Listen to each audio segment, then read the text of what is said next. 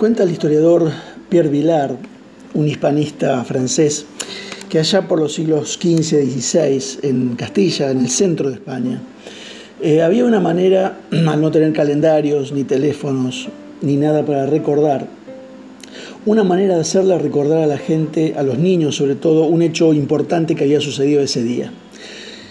Lo que hacían era darle un mamporro, una bofetada, una cachetada a ese niño para que con el tiempo se acordara que ese día, por ejemplo, había muerto su abuela, o que ese día había nacido su hermano.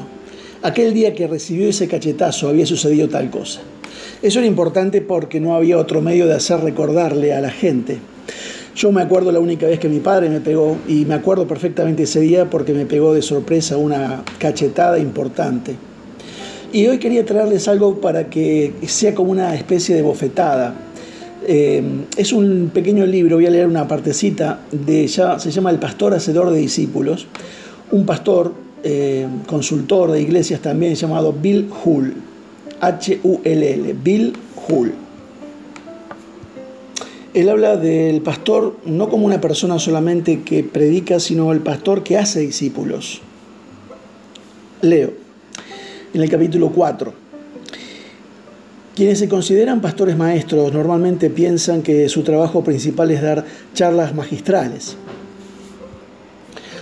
Otros los reverencian como grandes oradores. Muchos se convierten en luminarias evangélicas. Ellos no son pastores maestros, sino pastores narradores de historias. Estos pastores no capacitan al pueblo de Dios para la obra del servicio. Ellos les hablan de la obra de servicio y animan a las personas a hacerlo pero no cumplen con la responsabilidad que Dios les ha dado. Por favor, no malinterpreten mis palabras, dice Hull. Creo que hablarle de manera efectiva al pueblo de Dios es un primer paso crucial para su capacitación y trabajo duro en comunicar la palabra de Dios a la congregación. Pero si dejo de hacerlo, dejo de enseñar. En la iglesia la predicación es el primer y más importante paso en el proceso de ser discípulos. El mito más común es que la predicación efectiva conduce a un ministerio efectivo. La predicación efectiva es un buen inicio del proceso, pero fracasa en la efectividad del ministerio. Cerca del 90% de los pastores deben enfrentar la realidad de que la predicación no es suficiente. Tampoco lo es para el otro 10%, pero ellos generalmente no son llamados a confrontar su realidad.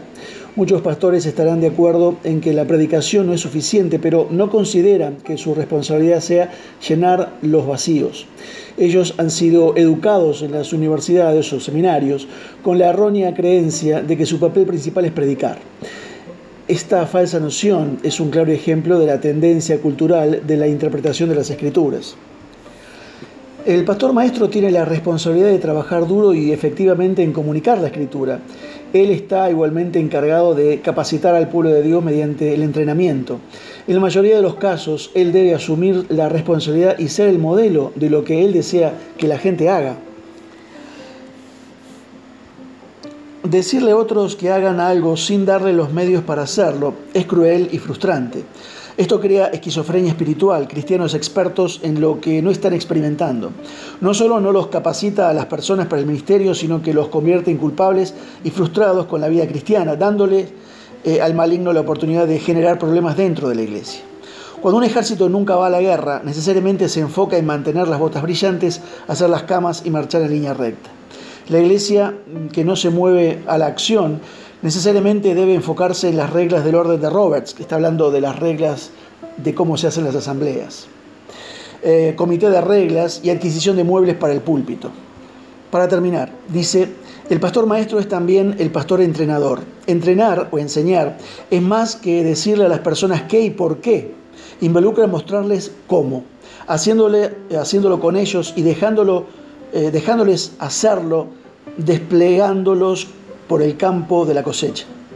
Este sexto paso del método de enseñanza fue empleado por Jesús y es el sello distintivo de un pastor hacedor de discípulos. El pastor hacedor de discípulos es un verdadero pastor maestro. Él entrena al pueblo de Dios llevándolos a través del proceso de seis pasos que los lleva a un aprendizaje real. Hablaremos más acerca de esto eh, en otro momento.